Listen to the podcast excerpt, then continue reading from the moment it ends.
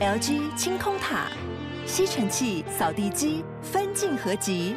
二合一省空间，双击自动除尘，双击一体轻而易举。LG 清空塔。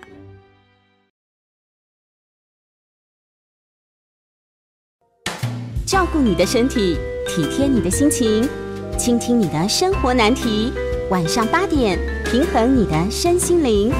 欢迎收听《全民安扣邓慧文时间。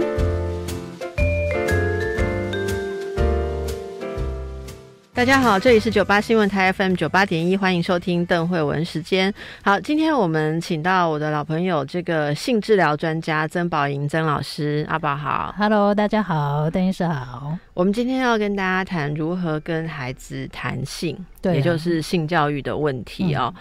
那呃，我想每隔一阵子，大家都会重新关注这个问题啦，哈。特别是如果有一些社会事件，让大家呃会感觉到说，哎，其实我们对于性里面如何自保，哈，然后性关系里面所牵涉的很多权利呀，呃，跟很多的危险，其实呃，不要说是小孩啦，有些年轻的成人可能都。还没有好好的去思考过，哈，那甚至我们会看到，呃，很多年纪蛮大或者应该是有过充足经验的人，在说看法的时候，也会让我们心惊胆跳。我会觉得用这样的方式去教导孩子们的话，可能孩子们会在这里面，呃，有遭受到一些损害。所以，呃。这次会开始想要聊这个，是因为就有收到一本书哦，这个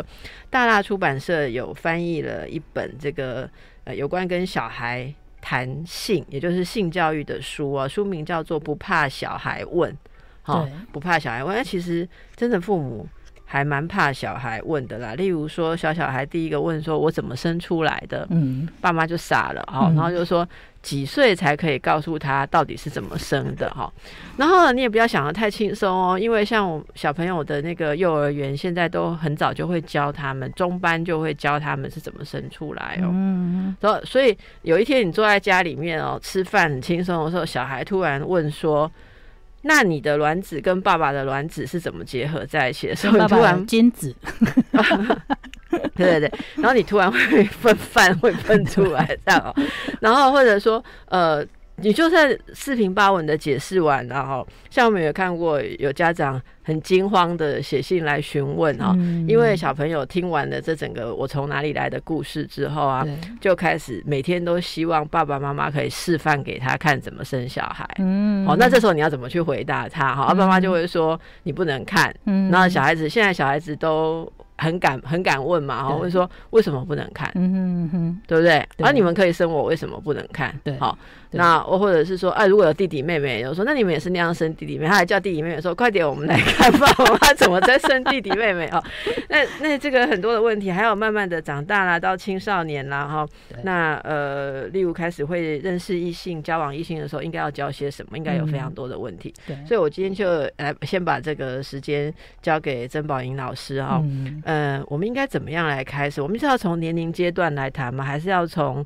呃，你觉得最常困扰的问题？我我其实想讲一件事情啦，就是刚刚像刚刚邓医师提到，就是学校里面其实很早就会开始教，因为我们现在的政府规定嘛，然后所以我们的政府规定是多早要教？大概是国小开始。就一定会有性教育跟性别教育一定要入班教的这个部分，是。然后幼稚园的话，那就是看老师了。然后可是啊，就是像我常常会跟很多家长接触，然后他们可能来找我的时候，就会问一些说，呃，那个小朋友在学校一直自慰怎么办？然后也会有幼稚园的老师问我说，班上有同学他们就窝在后面啊，互相看小鸟啊，互相看美眉啊，这些怎么办？嗯。那所以其实我觉得，呃，就我们的理解跟观察，小朋友出现这些啊，是很自然。的对，那所以不管教或不教，他都一定会出现。那可是出现的时候，大人怎么应对啊？其实就会影响他们后面怎么去面对这件事情。那比如说像刚刚提到说，哎，学校已经教了，他们就一定会好奇嘛，回家就会叫爸爸妈妈说，啊，你们要赶快示范，嗯，然后就会一直攻击爸妈，叫其他小朋友来看。所以这个时候，如果爸爸妈妈只是说，呃。呃，现在不能给你们看，你们现在还没有到，年纪还没有到，不可以看。然后小问为什么？对小朋友就会开始一直问为什么，然后最后通常爸爸妈妈急了以后就会说，你是大官鸟带来的，小时候我爸妈是跟我说“垃圾桶” 然后可是其实小朋友啊，他很容易把这些话听进去，就他听进去不只是知识层面，他其实听进去情感层面，就是说他会学到一件事，爸爸妈妈会避开他们谈这件问题，嗯所以这个问题他不能再去问爸爸妈妈，然后这个事就蒙上了一个神秘的色彩。对，所以将来他遇到任何这些事的时候，他会知道说跟爸爸妈妈讲没有用，会自动的不去问。对，可能还会被骂。其实那个时候，爸爸妈妈是非常渴望可以有机会教你要避孕的啊，要怎样。可是小孩子就是一个感觉，觉得你是不欢迎这个话题的。，然后我们就会开始听到，比如说，其实我们都一直常常听到生活中有很多房思琪案例嘛。可是这个案例真的不是大家想象的，已经遇到很危急的状况，然后他都还不懂得怎么保护自己。比如说，我听到有很多女孩子，她就会说，我跟这个人，然后开始有一些情愫。就是这个老师，我对他有一点点喜欢，然后他约跟我约会的时候，我其实也有那个感觉，然后接下来他开始做一些超过我认为的尺度的动作，可是我怎么有一些生理反应？嗯所以他没有办法分辨说，所以我是不是喜欢他？嗯，然后这样我如果跟他再进一步发展，这是叫感情还是什么？就他没有办法判断。那其实我们大人也会遇到啊，如果你遇到一个对象啊，你对他有点暧昧啊，你对他有一些生理反应，你都会找朋友讨论说啊，我现在是喜欢上他，还是我只是生理反应？或者是说我的身体跟我的脑子好像没有同步。对，然后或者我如果要再跟他进一步，我需要怎么做吗？那你的姐妹伴可能就会跟你说不适合啦，你跟他怎样怎样，啊、你以往的惯例怎样怎样，会给你很多经验，会给你很多参考的部分。可是如果小朋友在那个阶段，他没有什么人可以谈，那尤其是如果像如果是跟师长，他更难跟他的同学谈。对，其实他很重要的是要跟家里的人谈。所以我想，我想那个张老师的嗯意思就是，一定要从小时候就让这个事情不要变成一个禁忌。，对，好，不所以要不要变成禁忌。对，我觉得爸妈能做的一件事情最基本的，因为很多爸妈都说我不是专家，我真的不会，我到底该怎么教？那我都会给他们一个安全感，就是说你至少做到一件事，让孩子永远会想要找你讨论，就是你先做到这哎件事就好光这个就不容易啊，非常困难。所以比如说来举好，你像刚刚那个例子嗯，哎、爸爸妈妈，你示范啊，到底怎么生小孩的啊？可是其实我们想一想哦，我们大人呢、有谁会在别人面前示范做爱这件事？对，不会，那我们都会在隐私的地方嘛。所以这是一个很好的机会去解说，是透过这件事有小孩没有错，但是这件事很重要的是，这是你们的隐私，嗯，所以要我们呃两个相爱的人彼此都愿意想要做这件事情，嗯，而且我们也不会想要让别人看，所以我没有办法做这个示范给你们看，但是我可以说明给你们听，嗯。那比如说我今天带来的书就是，嗯，有一个那个是韩国的，就是哦对，那个这个书名是你得和女儿谈谈性，好，那这是一个韩国的性教育的专家，她是孙金颖小姐哈，然后这一本她是写说给女孩的，她之前还有一本也写的很精彩，就是儿子你锁门在干嘛，都是她写的书，嗯，光这个书名就很吸引人。对，它里面就介绍了两个方法，就是带，当然你还要对年龄层啊，就如果他是比较幼龄的，比如说我们说四五岁，可能幼稚园、国小刚接触到，那他就会说你可以用积木，或者你可以用布偶。然后用布偶做这个说明，那比如说用积木，他就会说你去找一个有凹有凸的，好，然后让他们了解说，哎，这个就是男生跟女生的身体结合，或者你也可以把它解释成精子跟卵子的结合。其实很有趣的，就是我之前也带很多妈妈做这些实作，然后再让他们带小孩一起来。有的小孩啊，他开始听到说，哦，精子卵子，哦，好，那这样就会结合，然后就会生小朋友，然后他们就没有兴趣了。因为他的好奇已经满足了，嗯，已经够了。就是他们对这件事的好奇，其实是随着他们的年龄层发展的。如果在四五岁的时候，他们还没有那么多情欲的想象，所以往往是爸爸妈妈自己吓到了。因为因为其实小孩子在不同的心理发展阶段，其实问这个问题有不同的意义。嗯嗯嗯，我想更小，或者说，其实三四岁小孩有的天马行空，也许去哪里听到，或者看电视想象到，他也会突然问说我是怎么来的。其实三四岁的小孩对于自己是从哪里来的，会开始有兴趣。对所以其实他们在问这个问题的时候，重点不是要知道你跟爸爸是怎么搞出我的，其实他的重点是。他要有一个自己来的脉络，因为这是存在的一个安全感嘛。因为因为其实从心理学上来讲，小孩如果觉得你没有办法给他一个交代，他是一个偶然的出现，嗯。那他也害怕他会突然间莫名其妙就消失啊，这就没有一个依存感。嗯，所以在我觉得在比较小的时候，其实要跟他解释的重点是，它是实实在在的生物的发生的时候，你就必须跟他讲到说，其实我觉得这时候抽象一点的解释也是可以的，小孩子的感觉也会很好。例如说，你是爸爸跟妈妈，我们两个人感情很好，嗯。所以你就我们就有了你，或者说就是嗯。也是他不一定对那个细节已经开始注意，但是这个意义层面不一样。但是到了可能六七岁，他可能就开始对物理原因，我会对真正的那个 mechanical 的原因，他有了兴趣。你这时候就不要唬弄他，你跟他说哦，，因为爱哈，我就听过妈妈说，嗯。我就告诉他说，因为我跟爸爸很相爱，因为爱就会有结晶啊。嗯然后他就说：“那我那么爱我的米老鼠，为什么我不会跟米老鼠生出小米老鼠来？”哈，但是小孩很天真，可是真的爸妈会觉得说自己，当你觉得小孩问的话很天真的时候，你也要想想你的回答有点就是低于他的心智年龄了啦。哈，好，那所以如果再大一点的话，对可以用到刚才说的，用一些简单的具象的方式来跟他说明。可是，嗯、宝英，如果嗯你来想象，现在假设这样建议的话，是在一般的家长团体里面会被接受吗？会不会他们？就会觉得说，哈、你想教我的小孩什么？呃，邪门歪道哈。你因为你刚刚休息的时候，我有听你提到嗯韩国这个对香蕉的例子，嗯跟大家分享一下。就这两天的新闻呐、其实台湾也曾经发生过，就是韩国有一个老师，然后他的学生都是男孩子嘛，然后呃差不多高中生了，然后已经高中了，对，已经高中了哦，然后他就跟同学说，啊，回去准备五根香蕉，因为明天要教你们保险套怎么使用。那为什么要五根？我我猜可能就是在前面示范或大家轮流，哦我猜是这样执行。他大概没有做到一人一份，因为那个实际性教育执行还会牵涉一个问题，就是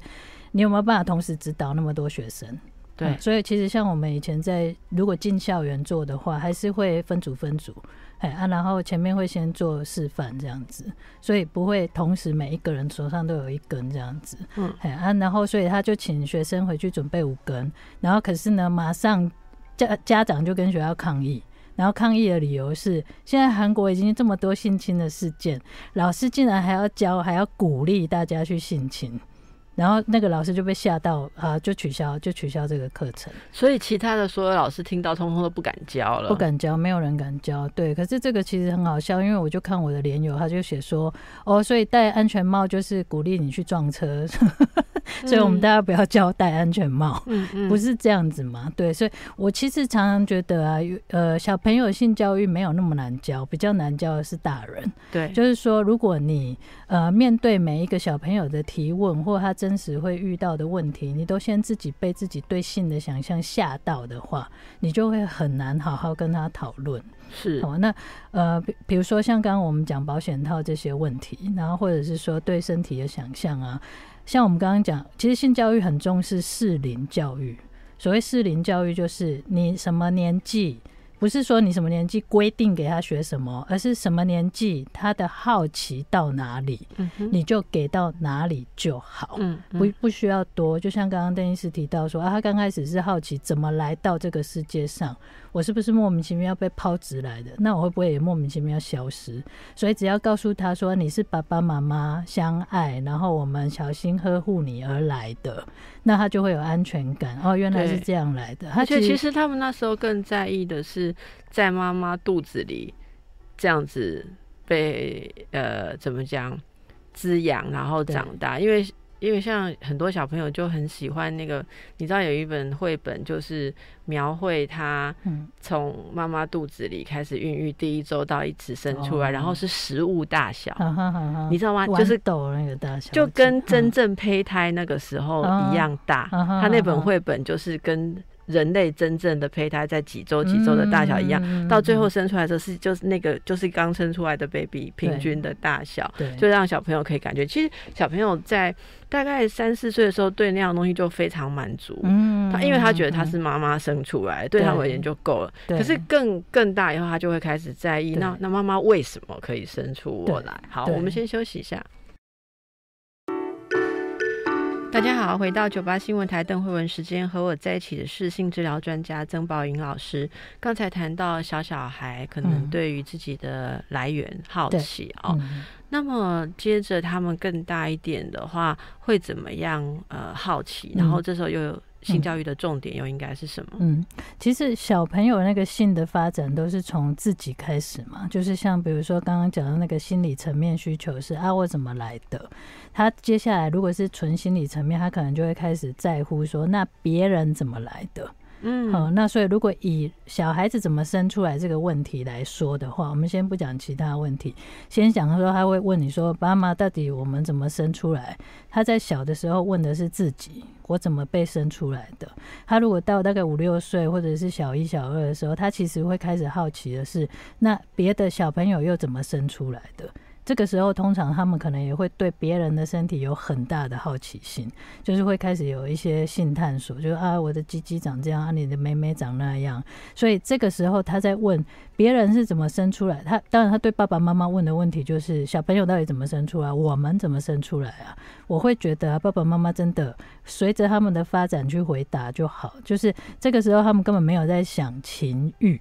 他们不是在想做爱把小孩生出来，他们就是想知道小孩怎么被生出来。所以其实只要很简单的回到每一个小朋友都是从精子跟卵子发育来的，然后这些精子跟卵子他们要碰到，要开始结合，然后要开始分裂，要就开始慢慢长成小孩嘛。有几种管道，那比如说。呃，男生跟女生的身体，他们因为很相爱啊，然后他们要互相结合啊，然后这样子有机会碰到，这是一种嘛。那另外也有一些人他是做那个人工生殖嘛，所以也可以跟他说，有一些是试管婴儿，就是说他可能是在试管里面，然后精子跟卵子碰到就会生出小朋友了。所以其实很多小朋友，你跟他回答说，就是有一个精子，有一个卵子，当他们碰到的时候，那精子是从男生的身体来的，卵子是从女生身体来的，碰到以后开始慢慢变成小朋友，然后可能会在妈妈肚子里慢慢长大，最后就被生出来，这样就可以了。对啊，但是这个嗯。可能到小学比较中高年级就不够用了对，。中高我年级我记得，我记得我在小学的时候，哎我跟我班上最好的同学啊，嗯。那他有亲戚会假日的时候，可能都会到爷爷奶奶家嘛，嗯。好，然后他们可能就会睡在大同铺，嗯。然后我们其实小时候都有这种经验嘛，小时候可能我们那个年代的亲戚朋友来往比较多，我我我我印象很深呢、我跟他不知道到一年级还是一年级还二年级的时候，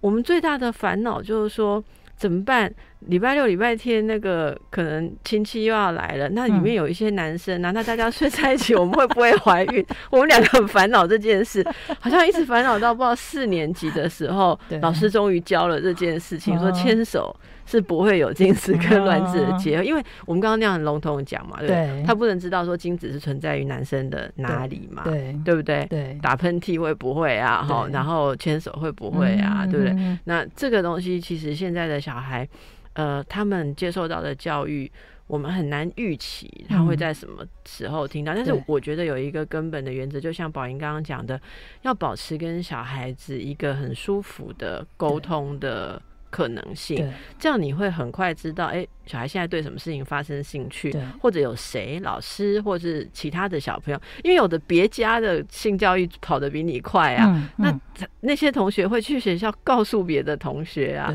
好，然后他就会一知半解，因为经过小朋友的翻译之后，不晓得要变成什么。嗯然后你小孩听了什么回来，他可能就会问你，他说这个小华说怎么样怎么样怎么样，好，嗯那你可能就哎诶，通常我是觉得不要直接去否定他说乱讲哈，嗯或者什么。那因为小朋友，请相信我，如果嗯小华很认真、很诚意的告诉他，他一定觉得小华讲的比你对。对 所以当你跟他讲小华是乱讲的时候，他以后真的就不问你了。所以你应该说，哎、很有意思哦。嗯那你知不知道什么什么？那你有没有问小华什么什么？哈、那嗯那可能。呃，你可以再给他更多的一些资料，或者把嗯小华有误解的事情换个方式去讲。我觉得是保持那个气氛最重要。因为你说我我印象很深啊，我们那时候两个小女生在担心跟亲戚睡大通铺会不会怀孕的时候，我们都没有想到是去问问。家里的大人、欸，对也不敢对问老师、欸哎、觉得问老师应该会被打吧？那时候跟你们两个在 胡说八道什么东西哦，所以就这样子，每、嗯就是每隔一阵子就担心这件事情哈、那现在小孩应该不会了哈。现在小孩还是会，还是就是其实还是真的是要看爸爸妈妈从小的对他们对这个性的态度。嗯嗯嗯，我其实因为我现在很多小呃同学朋友，他们的小孩就大概就是长到六七岁，所以我前面都经历过。然后我就常常问他们说：“哎、你们呢、对小孩啊什么，呃、什么数理能力好不好，空间概念好不好，体育能力好不好？你们都好敏感哦。”对，每天都在观察啊，你看他现在这样踢球，他一定很棒。我们要帮他安排足球课，可是其实他们的小孩身上都一堆跟性有关的问题啊，就已经都显现出来。比如说，诶、我是阿姨嘛，所以小朋友看到我的时候，可能会开始摸我的胸部啊，然后说，诶、阿姨你的跟妈妈的不一样。像这些啊，我的朋友们他们就会开始回避。就会尴尬，然后就跳过，就没有再看这个问题。嗯对，所以其实现在的小朋友，如果说他的家长是采取这种回避态度，那小朋友也会学到说，哎、其实妈妈没有要谈这个。所以如如果他们小孩出现这种问题，我都会说，对呀，阿姨就跟妈妈不一样啊，来，妈妈过来，我们一起陪他讨论。然后以后妈妈都不要带小孩跟你碰面，然后 没有，他们都会安排我跟小孩的约会，因为比如说小哦男孩会不自主勃起嘛，就是小男孩很容易玩一玩，突然就勃起，或者玩一玩突然就裤子脱下来说：“你看，你看，你看，你看。”然后爸爸妈妈都不知道怎么办。对然后小女孩很容易骑在叔叔的背上，开始磨自己的小妹妹。其实这都是很自然的反应。是大家不要大惊小怪不要大。惊小怪，这本来就是他们对，就东西好吃，他就塞嘴巴，所以他身体有感觉的地方，他就会去玩玩弄对，弄就。是一个身体很本能的感觉。其实应该要，这其实这时候应该要保护他的是告诉他说，第一个嘛，这些呃，你关于身体的这些私密的感觉，你你怎么样来？获得这些私密的愉快的感觉、愉悦的感觉，但是不会受到伤害。对好，例如说你你可以怎么样触碰它，不可以用什么东西触碰它。嗯然后第二个就是说身体的私密性，嗯你刚刚提到这个并不适合在全班同学面前做，或者不不适宜随便在呃他人面前就脱下你的裤子。对其实这些大人觉得理所当然的事情，其实我们可以回头问一下，我们是怎么学会的？对其实我们都是从观察，然后嗯跟一种我觉得是就是对身体跟性很神秘的那种。嗯那种气息下面自己去摸索的哦，但是也也我想有一个更好的学习方法，它不是在这么大的恐惧跟焦虑之下产生，而是它可以在呃有协助跟有指导的状况下。其实我们以前在看儿心门诊的时候，还蛮常看到你说的，就是会有自慰动作的小孩，对像呃，例如说小女孩会。呃，用他的身体去磨蹭桌角啊，磨蹭椅子啊，嗯嗯嗯然后大人都会用喝阻的方式。那你你以后小孩可能对他身体的愉悦感，或是对于他取悦身体会有罪恶感对，好，那这个是我们可以留意。嗯在宝莹介绍的这本书里面，就是你得和女儿谈谈性这本韩国孙金一专家写的书里面，嗯他他前面一有有一大部分提到女孩子的性教育的一个大重点是主体权。对，嗯就是你要知道说，你可以在你不舒服的时候，或者是不该被碰触的时候，那你的感觉要大于对方的感觉的重要性啊。就比如说对方的这个对女孩子很嗯需要。对，那我们白话文翻译一下，就是其实啊，做一个懂得说自己不喜欢的女孩子，比做一个有礼貌的女孩子重要。可是这件事情有多少成人女性做得到？对，所以我就是一个问题。对我，那我就要回到讲一下，就是我们其实如果在像现在，呃，我们要回头再重新性教育，已经很晚了嘛。所以如果你有小孩子从小做的话，我们大概在性教育里面会讲三件事啦。一个就是说主动式的性教育，一个被动式的性教育，然后另外一个是情境式的性教育。像刚刚我们讲那些问题，呃，比如说牵手的时候，然后或者是跟男孩子在一起的时候会不会怀孕，什么情况才会怀孕？你可能有一些被动式的机会。什么叫被动式的机会？就是小孩子来问你了。啊，小孩子他自己说，哦，那我同学怎样啊？我看到什么？这个是被动式的，主动式的是你要比较正式一点的跟他谈这件事情，就是，诶，我要好好跟你聊一下，怎么样会怀孕。好，然后另外一个是情境式的，其实我们都一直常常在说，这三个啊都不能缺，不要以为做了哪一个，其他的就不用做。比如说你做过主动式，你做过被动式，可是你人到情境中，就像你刚刚讲那个故事，你会跟很多男生睡在一起的时候，你就会很紧张，你就会很害怕，你就会完全忘记你学过什么，完全忘记大人跟你说这样不会。因为大人就是跟我们讲说，男生女生睡在一起，一起睡觉。就会怀孕啊！他没有讲睡觉是什么意思，我们就很天真的觉得睡觉，对不对？所以如果遇到这种情境的时候，爸爸妈妈如果自己对性是不害怕的，都可以跟他们讨论一下。就任何会跟性有关的情境，可爸爸妈妈都没有问我们说 为什么半夜都不睡，坐在那里。然后像刚刚那个自慰这些东西啊。如果你观察到小朋友有这些现象的时候，如果你是很尴尬、很害怕、逃离，或者是喝阻他，其实他学到的就是这些情绪。是的，他学到的就是回避大人，然后他学到就是这个很糟糕，这个不好。所以呢，如果我有欲望，我又不能压制他的话，那我就是在做一件不好的事情，那我就要躲着大人。那以后我遇到跟别人有这些的时候，我也不能跟你讲。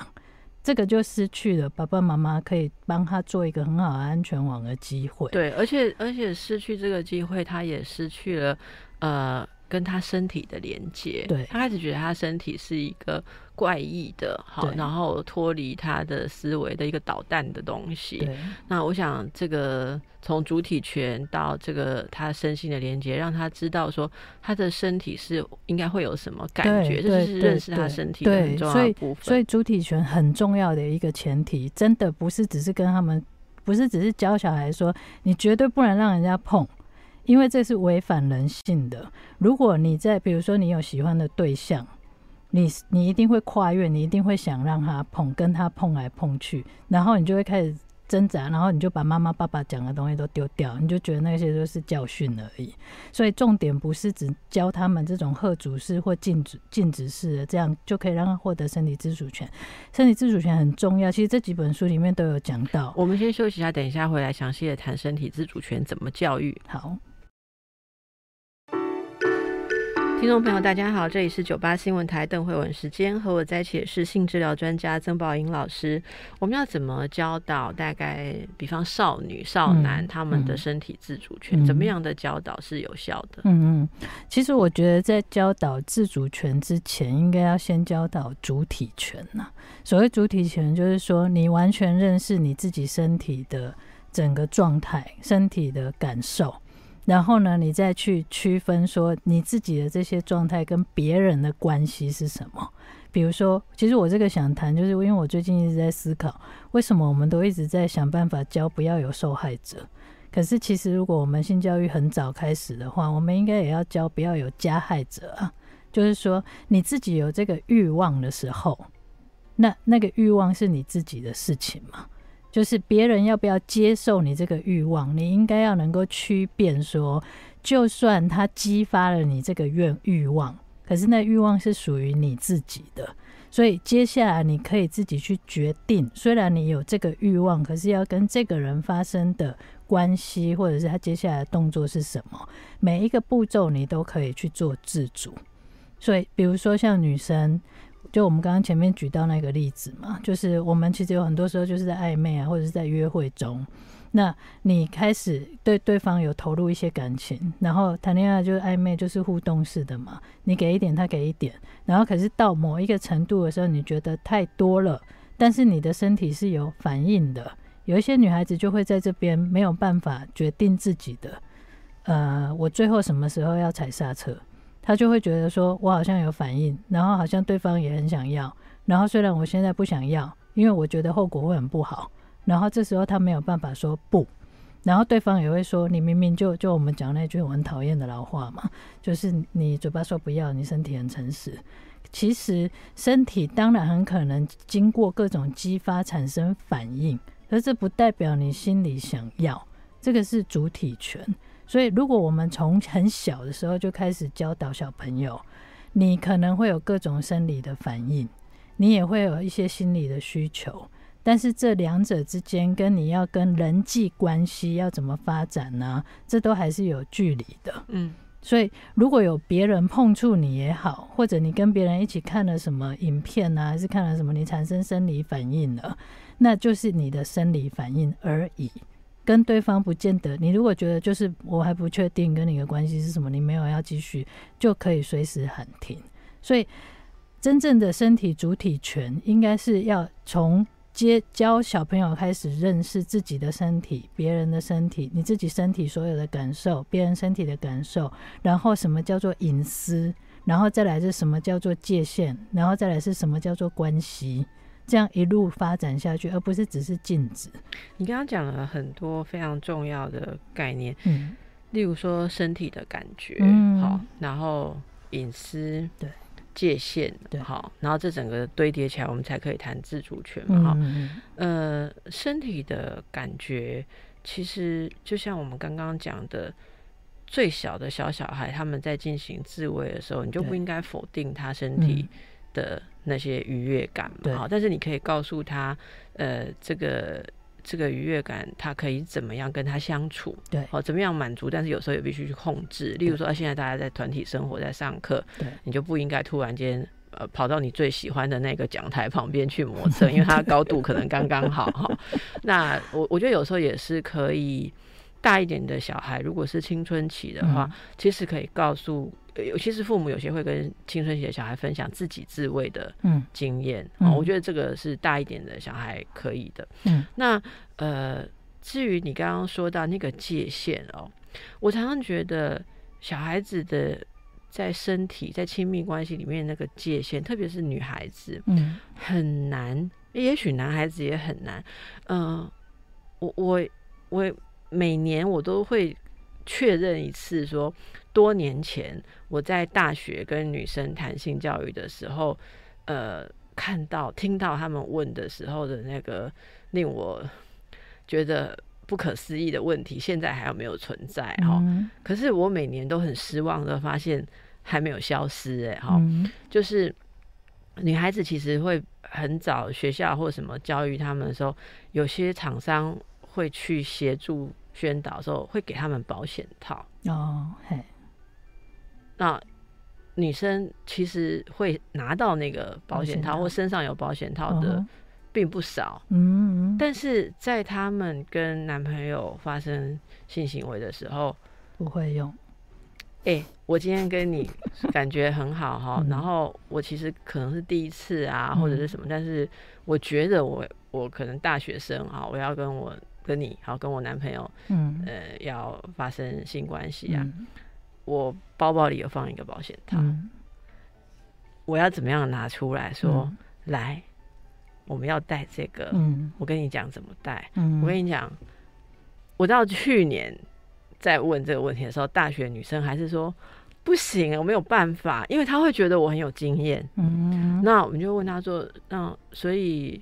觉得你很有经验是一件很不好的事吗？好像说会这样会伤男生的自尊心。嗯，然后我们所了解就是男生不会喜欢这样的女生。嗯，所以我我我很遗憾的发现到现在，如果我是去年或者二零一九年的大学女生，还相信女生要装的清纯无辜，什么都不知道。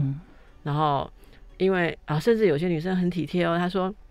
因为男生哈，我想他可能也是第一次要做这件事，他已经很慌张了。嗯如果他知道女生比他懂的话，哈、嗯我想他会立刻没有办法。所以就我所知，就是不能够这样去挫伤嗯男性的那个雄风，这样、嗯我们就是要很有耐心的。嗯我跟他说：“这是你阿宙教 你的吗？你们流传的很好哦，哈，就是这么多代以前都没有改变。但是我们觉得很失望，我说教起来觉得非常的难突破。嗯这种女生觉得我就是不能在性这件事上面，呃，太有主见，或者说什么。而且事实上，我我说真的，我想保研你做很多性治疗，嗯那我做婚姻治疗里面有时候也会遇到这样问题哈。对是实物上很多的女女性说，嗯。真的要跟他稍微不要说是指点啊，就也不是指正，就是跟他反映一下性的嗯。进行的时候，嗯。男生的那整个无法接受就会反映在他就不行了上面。嗯嗯嗯所以女生就是是被行动教会，说是没有办法跟男生嗯。呃公平的，或者说平等的去嗯。呃谈要怎么有身体的嗯交流这件事啊。那这个这个，如果我们想要从下一代改变的话，对于一些呃青少年或者说青少年后期已经快要成年的男孩女孩，我们应该怎么教？我觉得啊，其实很多时候我们都在自己想象的恐惧里面，这是第一个啦。比如说，想象说这个男生就会自尊受损这件事，然后第二个就是我们在成长的教育当中一直没有去教说，遇到这些一定会经历的情感或者是性的难题，这是经典难题嘛，你都会遇到嘛，每一个都会遇到。然后，可是我们怎么样沟通，就是怎么样好好说好听的话。那比如说像刚刚讲那个保险套的问题，你就会自己想象说，我只要一拿出来，就不会被当成说我性经验非常充足，然后或者是说啊，对方就会过度紧张，然后这件事就结束了，然后我们美好的第一次就完蛋了，然后我们恋情的起点就糟透了。所以我们后面就会一塌糊涂。对，对，可是这个我就很想问说，这个想象的剧本是怎么来的？我就很想说，哦，第一次不行，那就第二次啊。这个剧本为什么没有人给我们？就我觉得我们对感情、对性的想象的剧本真的太少了。比如说，如果他是换成说，诶，我们这样我好开心哦。你如果能讲，你如果不能讲没关系，你可以用肢体去表现。你要表现娇羞也没关系，但你可以让对方知道说，有一件事对我很重要，对你也很重要，然后我很在乎，然后所以你有你有没有准备？你就先问一下，然后如果你没有准备没关系，因为我很看重，所以我有想象我们可能会更亲密，所以呢，我有准备。然后是因为我以前学性教育学的很好，这些都是你心里的 OS。有一些人就会说：“老师，你讲那么多，我没有办法在那种时候我还要讲那么多话，我会破坏气氛。”我就说：“不是，这是你心里的话，但是你心里的话会完全展现成你的表情，展现成你的肢体语言。你的伴侣会感受到你对这件事情很重视，可是不是要评价他，然后你们应该要一起。”比如说，你们第一次性性，如果你们是第一次做爱，一起演练有什么关系呢？为什么一定要第一次就完美无瑕？其实说到这个哦，嗯父母如果延续我们主题，父母嗯在这一点上。有没有想要站在一个协助者的角色？因为父母可能很难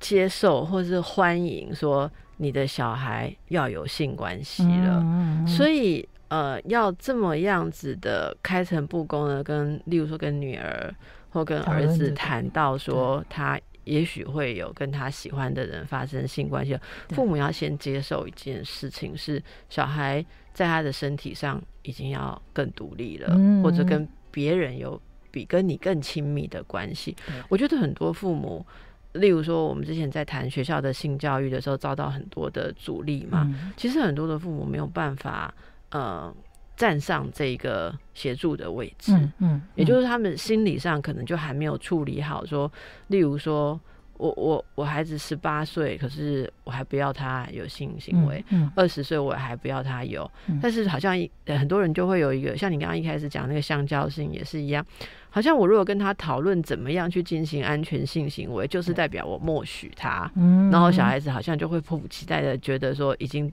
拿到父母的同意了哦，嗯他就会跃跃欲试，嗯然后很多父母就会很很错误的认为说，嗯，我就好像就是有点鸵鸟心鸵鸟心态吧，就我不要看到，好像他就不会有这个欲望。可是嗯。如果大家呃看看很多个专家写的书，他们最后有一些临床的实例，或宝英老师有很多临床的实例，呃。这不是你不想要，小孩子就不会想的，所以你其实应该是要早早的让他储备好，对，他要也也许他十年后才要发生第一次的性关系，嗯。但是你可能要储备他十年。嗯。就像我们常讲，以前我们呃学校在我们那个年纪的时候，差不多是十一岁、十一岁、十二岁的时候就教导我们呃月经嗯。跟卫生棉。嗯。好然后我印象很深啊，有的人过了五六年啊，我们同学们有些人过了五六年出经才来啊。嗯，可是当我们拿出那个已经存好、存了五六年的卫生棉的时候，自己非常的笃定哦。嗯自己我们有好多人都是第一次发现的时候，马上就知道那个叫月经，嗯因为跟我们看过的影片一样。嗯然后自己走去跟大人说：“妈，我月经来了。嗯然后妈妈很慌张，妈妈非常慌张，说：“ 那那怎么办啊？怎么办好？然后然后你你还拿我的卫生棉？”那小女孩说：“我已经弄好了。妈，你怎么会有卫生棉？学校给的哈。嗯所以，我我觉得那种准备的感觉，所以对对于什么时候要发生性经验，其实好几年前你就可以准备。如果父母有这样的心态，也许会比较容易一点呢。哈，好，我们今天惊吓父母也够了，我们让大家喘息一下。大家好，这里是邓慧文时间。我们和曾宝莹老师谈到，呃，父母给小孩的性教育的一些基本原则，嗯。包括呃，去认识自己的身体啊、嗯还有什么叫做主体权，嗯。好、然后然后慢慢谈到性关系里面的自主，性关系嗯跟人际关系当中的呃一些问题。嗯。那其实呃，我们刚刚说到比较大的孩子嘛，好、嗯父母有没有准备好来帮助他去准备他可能嗯。会迈入有性的人生嘛，哈、嗯那呃，我我想这里我们也要理解到说，每一位当父母的人自己在性教育的经验，自己嗯接受性教育的经验差异很大，嗯然后每个人相信的事情可能也不一样哈。但是呃，或多或少的。呃，女性可能在跟男性相处的时候，在性这件事上，都有一种，我我一直到现在都还有一种觉得性是最难让你觉得平等的地方，嗯。因为很多时候，呃，男性会在性这件事上好像要保有最后一点的控制嗯。或是优越嘛，哈、嗯。所以呃，如果遇到这样子的呃案例的话，比方说。嗯，好，很简单，就是也许太太不喜欢先生的某一个方式啊，嗯那个方式他可能没有感觉，还是那个方式他会哪里会疼痛，嗯可是，一跟先生表达，先生就会很不开心，然后嗯甚至就是有有一种耻辱感，好、嗯然后就转为生气这样子。嗯那你会怎么建议这些嗯。太太们去突破？其实真的性对男生蛮难的，就是那个是最后一个不可碰触的尊严，所以呢，相对就是说很容易受伤了。就平常你如果跟他说你今天臭臭的，你今天衣服穿不好，然后你最近工作怎么样，都有一个受伤的层级嘛，但那个层级都比没有那么高。你如果开始谈到说你收入不好，你比别人老公不好，那这个层级就又更重。那谈到性呢，其实那个层级是非常重。也就是说，当我们如果要跟男生讨论到他性的方式不太舒服的时候，就让女生不太舒服的时候，我们要先知道一件事，就是对，的确他会很容易受伤。所以，如果很容易受伤的前提，我们就要更注意怎么讲。就很容易，你随便讲一个说，哦，我就是会痛啊，他就会完全听成说你现在就是怪我就对了。嗯嗯你现在就是说我是不合格的男人就对了，嗯，对，那他就会用是啊，好，对他可能就会用非常愤怒的方式反应，比如说他就用更粗暴的方式，嗯，那就就那要要弥补他的那个不安感，就是。对，然后他就更需要掌握你，或者他也有一些就会变成因为说这样受受攻击，就是他觉得自己被批评了，好，我必须要你只剩下十秒钟把嗯这件 事讲完。好，所以太太们做一个简单的方式，如果你想要化解这个讨厌的方式啊，你先让他不要有受伤的感觉，所以你先称赞他一个东西，然后把你想修改的放在求是不中间。是？你不用请求，你就可以说，其实我们都可以有性生活是很好的，你也不用委屈哦，你就说有性生活是很好，我们夫妻很好，但呢，我会有一个问题，就是这样的时候我都会有点痛，然后啊，我有想过可以怎么样做。就是你不要把那个责任跟呃过错都完全让他感觉好像丢在他身上哎、上。其实你刚刚讲一个重点，嗯我有稍微想了一下怎么做哈。嗯其实我觉得这个蛮重要，但是如果再配合一些比较有耐心的说法哈，嗯也许男性会比较容易容易配合，因为当你告诉他怎样不行，可是要他去想怎么行的话，他真的不知道怎么行，那他就会本能的抗拒对哦。好，今天也许节目 大家如果不太在乎性教育，最后一趴希望对你有一点帮助哈。我每一次跟宝英谈都觉得这个真的应该好好的推广哦，因为你现在有跟很多人上课嘛哈。对，好嗯，OK，非常感谢大家，好好的跟儿子女儿谈谈性。好。好，谢谢。